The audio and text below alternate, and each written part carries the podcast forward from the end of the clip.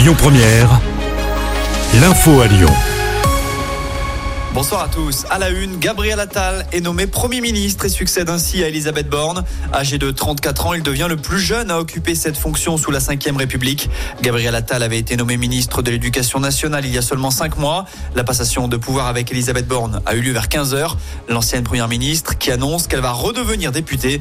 Elle avait été élue en 2022, mais n'a jusqu'ici jamais siégé au Palais Bourbon. L'actu chez nous, c'est cet homme de 57 ans qui a perdu la vie dans un dramatique accident hier soir. Ce dernier s'est produit aux alentours de 18h sur l'A7 en direction de Marseille entre Condrieu et Vienne. Un des véhicules impliqués dans le choc circulait à contresens. Un quinquagénaire est décédé et un autre automobiliste de 46 ans a été blessé. Une enquête a été ouverte.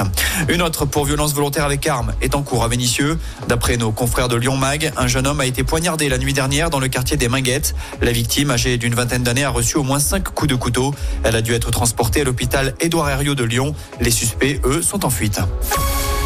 La préfecture du Rhône renforce ses capacités d'hébergement d'urgence. Les services de l'État ont décidé de s'adapter face à la vague de froid qui touche le département. Concrètement, les marottes vont être renforcées et une quinzaine de places supplémentaires sont débloquées dans les centres d'accueil et dans les hôtels afin d'accueillir les plus fragiles. Les obsèques de Claude Bloch ont eu lieu cet après-midi. La cérémonie a débuté aux alentours de 15h au crématorium de la Guillotière. Rappelons que le dernier survivant lyonnais d'Auschwitz est décédé dans la nuit du dimanche 31 décembre au lundi 1er janvier. Il avait 95 ans. Les près de 600 salariés des 166 boutiques de chaussures Minelli sont désormais fixés. Placés en redressement judiciaire en septembre dernier, le tribunal de Marseille vient d'attribuer l'enseigne à un consortium d'investisseurs. La mauvaise nouvelle, c'est que seulement 187 des 579 salariés vont conserver leur emploi. Rappelons qu'il existe plusieurs boutiques Minelli dans le Rhône.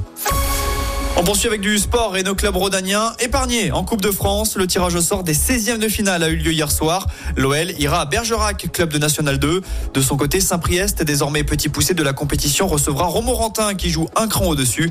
Les matchs se disputeront le week-end du 20 janvier. Et puis en basket, nouveau match d'Euroleague pour l'Asvel ce soir. Les Villeurbanais reçoivent l'Étoile Rouge de Belgrade. Il s'agit du premier match depuis le licenciement de l'entraîneur Gianmarco Pozzeco. C'est Pierrick Poupé qui assure l'intérim. Début de la partie. À 20.